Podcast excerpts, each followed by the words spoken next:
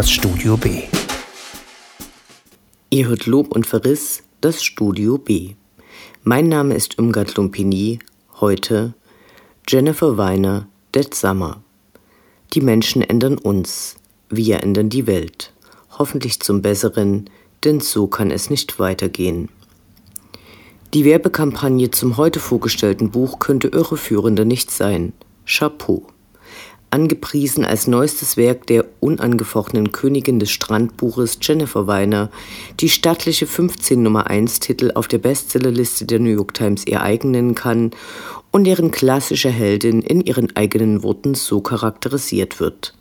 Ein glückliches Ende finden, während sie sich selbst treu bleibt.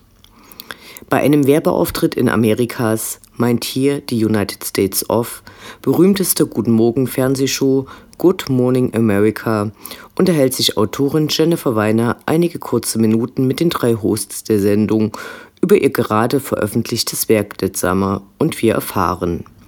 Erstens. Jennifer Weiners Mutter ist vor kurzem gestorben und eine der wichtigsten Lektionen, die sie von ihr gelernt hat, ist Body Positivity, also das Wohlsein im eigenen Körper, dessen Möglichkeiten kennend und wertschätzend, unabhängig davon, ob das heute zum Glück immer mehr schwindende Traummaß des 90-60-90 erreicht wird. Zweitens.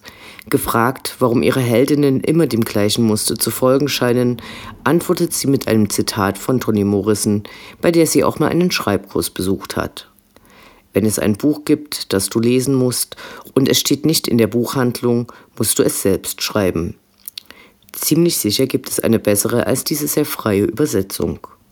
Drittens. That Summer wurde während der Pandemie geschrieben, als sich Jennifer Weiner zu Hause mit ihrer Familie ununterbrochen konfrontiert sah und sich zu einem Platz schreiben wollte, den sie liebt. Voila, Cape Cod. Viertens. Zwei der Protagonistinnen sind 15 Jahre alt, so alt wie die Tochter der Autorin. Sie ansehen, fragt sie sich, hat sich die Welt geändert, seitdem ich in diesem Alter war? Habe ich mich geändert? Und wenn ja, ist es jetzt besser? Fünftens. Wenn es nicht besser ist, was muss getan werden? Was muss ich tun, damit sie besser wird? Und weil die Show Good Morning America heißt, lächeln alle in die Kamera, pandemiebedingt in vier Kacheln und nicht im selben Raum. Jennifer Weiner hält noch kurz das Buch in die Kamera und winkt. Ähnlich war die Ankündigung des Buches auf einer der von mir frequentierten Empfehlungslisten. Could have fooled me. Hat es auch. Zurück zu viertens. Ich nummeriere hier ja nicht umsonst. Hat sich die Welt geändert und falls ja, ist es besser? Ja, vielleicht, hoffentlich. Sonst könnte man den ganzen Bums auch anzünden. Zurück zur eingangs erwähnten Marketingkampagne und einem radikalen Bruch mit Studio Bs nirgendwo niedergeschriebenem, mündlich aber öfter formulierten Anspruch, hier in Denglisch, die Story nicht zu spoilern. Bei der Summer handelt es sich nicht um ein unbeschwertes Buch, das zur Sonnencreme beschmierten und zwischen den Seiten Sand ansammelnden Sommerlektüre empfohlen werden kann, weil der Plot den Champagner-induzierten Schwips verstärkt, auch wenn das in fast allen Empfehlungen und Besprechungen so erscheint. Und ein weiterer Beweis der These, dass KritikerInnen nicht immer das rezensierte Werk tatsächlich auch, wenigstens ansatzweise und überfliegend gelesen haben. Seltsamer ist die Geschichte zweier unterschiedlicher Frauen. Beide heißen Diana, die eine wird Daisy genannt. Sie verfolgen geradezu konträre Lebensentwürfe.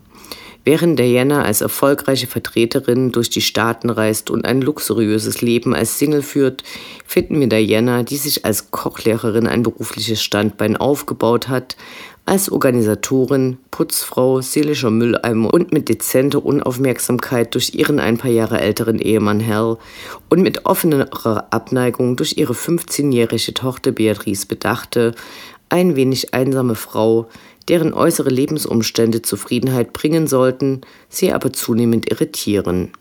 Die beiden begegnen sich, weil Dianas Mails aufgrund eines Tippfehlers in der E-Mail-Adresse bei Daisy landen. Bei einem ersten Treffen der unterschiedlich situierten Frauen sind sich beide sympathisch, eine Freundschaft bahnt sich an. Der Plot von The Summer wird in zwei zeitlichen Linien entwickelt.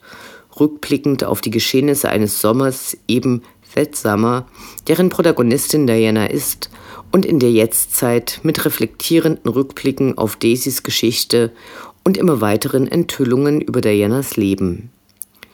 Im Sommer 1987 hat Diana als 16-Jährige einen Sommer auf Cape Cod verbracht, als Aushilfe in einem befreundeten Haushalt.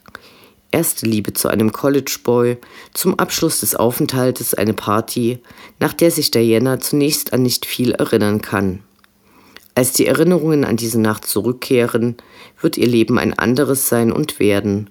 Sie wurde vergewaltigt. Ein zweiter Student hat sie festgehalten, ein dritter zugesehen, aber nicht eingegriffen. Diana verlässt in der Folge die Schule ohne Abschluss und wird nie Kinder haben. Sprung in die Jetztzeit. Was Diana will, ist Rache. Der Beginn ihrer aufkeimenden Freundschaft mit Daisy ist zunächst vorgetäuscht. Durch einen Zufall hat sie ihren Vergewaltiger von damals wiedererkannt und möchte auch die Frau bestrafen, die in ihren Augen alles hat. Eine Familie, eine Tochter. Zunehmend bekommt sie Skrupel, wird aber ihre Geschichte zu erkennen geben, mit weitreichenden Folgen.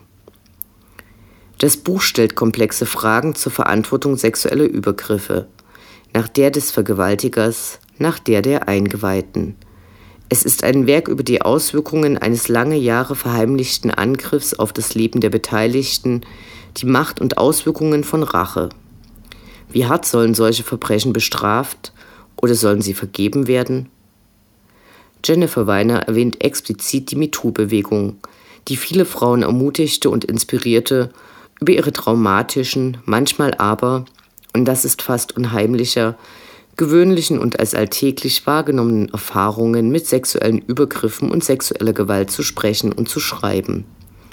Dabei finden sich in That Summer alle möglichen Formen, in denen diese gewaltvollen Erfahrungen in unserer Gesellschaft verhandelt werden.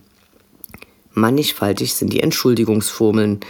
Jungs müssen sich die Hörner abstoßen, so formuliert ist der alte Vater des Vergewaltigers oder auch kürzer, so sind junge Männer eben. Dem Opfer wird eine Mitschuld gegeben. Sie wusste doch, worauf sie sich einlässt, wenn sie auf die Abschlussparty des Sommers geht und dort auch noch Alkohol trinkt. Vielleicht hätte sie nicht so flirten sollen.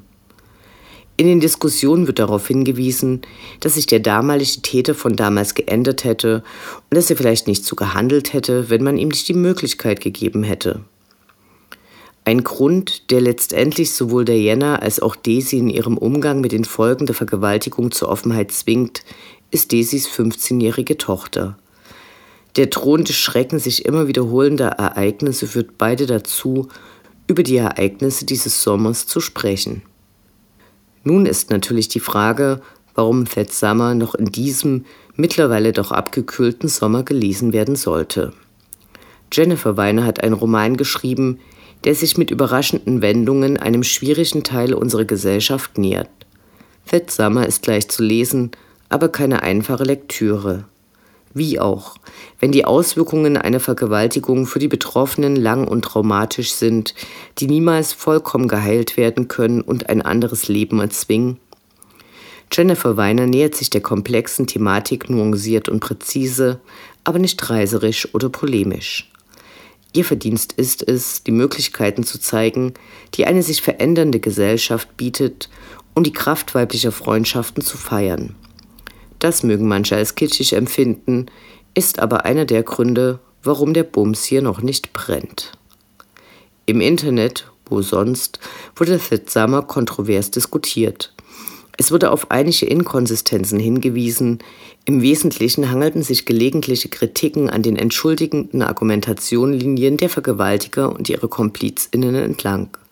Eine politische Agenda der Verrisse war dabei oft unverkennbar. Summer und die Diskussion könnte, wieder einmal, ein Anstoß sein, über unsere Gesellschaft zu sprechen, und zwar miteinander. Als die MeToo-Bewegung bzw. die Berichte und Auswirkungen Stichwort Cancel Culture, unsere Breitengrad erreichte, wurden in meinem Bekanntenkreis in den diversen Bars und Kneipen der Stadt viele erhitzte Diskussionen geführt, deren Schwerpunkt immer Fragen waren, ob es wirklich gerechtfertigt sei, dass zum Beispiel ein begabter Schauspieler seinen Jobs infolge von Anschuldigungen verliert, obwohl noch kein Gericht seine Schuld festgestellt hat. Nie, wirklich nie wurde mir oder den anwesenden Freundinnen oder Frauen die Frage gestellt, was denn unsere Erfahrungen sind. Versuche über die Kultur sexueller Übergriffe und Vergewaltigungen und ihre Folgen und Auswirkungen zu sprechen, hat es immer wieder gegeben. In den vergangenen Jahrzehnten gab es immer wieder Berichte und Studien, immer schockierend, in welcher Vielzahl und Gewöhnlichkeit diese Übergriffe erfolgen. Ich bin es satt. Ich habe keine, wirklich gar keine Lust, über die Folgen für die Vergewaltiger und Arschgrabscher zu sprechen. Es ist mir egal, ob sie Freundinnen und Freunde und Jobs und eine Karriere und den Respekt der Gesellschaft verlieren und ob sie vor den Enthüllungen in ihrer Profession die Kunst auf eine neue Stufe gehoben haben. Immer wieder kommen Männer mit ihrem übergriffigen Verhalten durch. Der letzte US-Präsident ist dabei nur ein besonders krasses Beispiel. Gewählt wurde er trotzdem, auch von der Mehrheit der weißen Frauen. Es sind nicht nur Länder wie Indien oder der südamerikanische Kontinent, in dem diese Übergriffe stattfinden. Es sind eure Freundinnen, eure Nachbarinnen, die Barkeeperinnen, die Kolleginnen. Sie alle haben diese Geschichten auf Lager. Der einzige Ausweg ist, den Mund aufzumachen und die Gesellschaft und ihre Institutionen zu zwingen, die Täter zu hindern und zu bestrafen.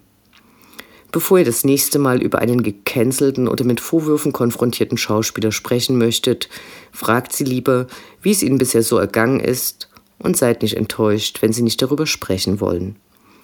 Am Ende vom Tag können doch alle froh sein, dass die meisten keine Rache, sondern nur Respekt und Gleichberechtigung wollen.